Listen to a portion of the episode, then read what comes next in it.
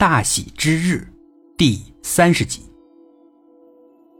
丁伟还是不慌不忙的。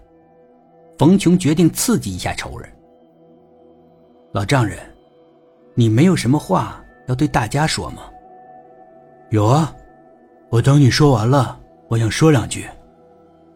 我说完了，你请上台，向你所有的亲朋好友狡辩几句吧。冯琼挖苦丁伟。丁伟接招了。丁伟拿掉嘴里的药棉，真的走上了主持台。冯琼假惺惺的递过来麦克风，他也稳稳的接住了。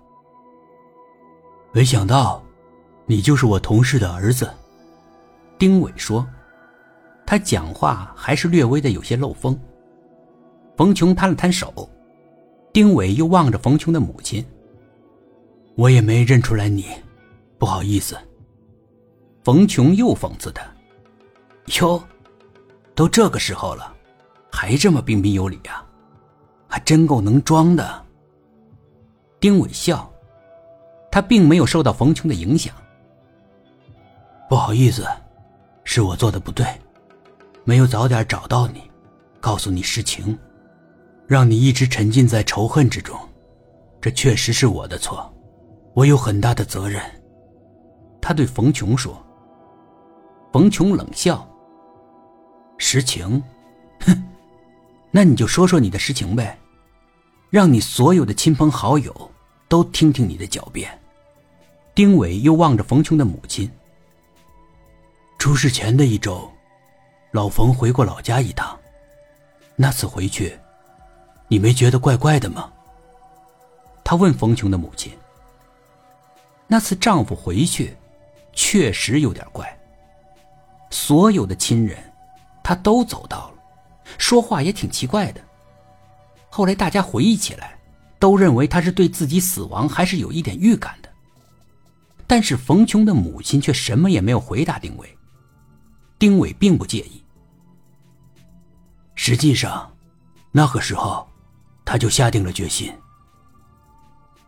然后丁伟又看着冯琼：“你父亲出事的时候。”为什么把你的照片放在衬衣口袋里？其实啊，也不是偶然。这次，冯琼没有讽刺丁伟，丁伟又瞧着冯琼的母亲。你大概注意到，老冯生前的那半年，食欲不怎么好，吃什么都想吐，对吧？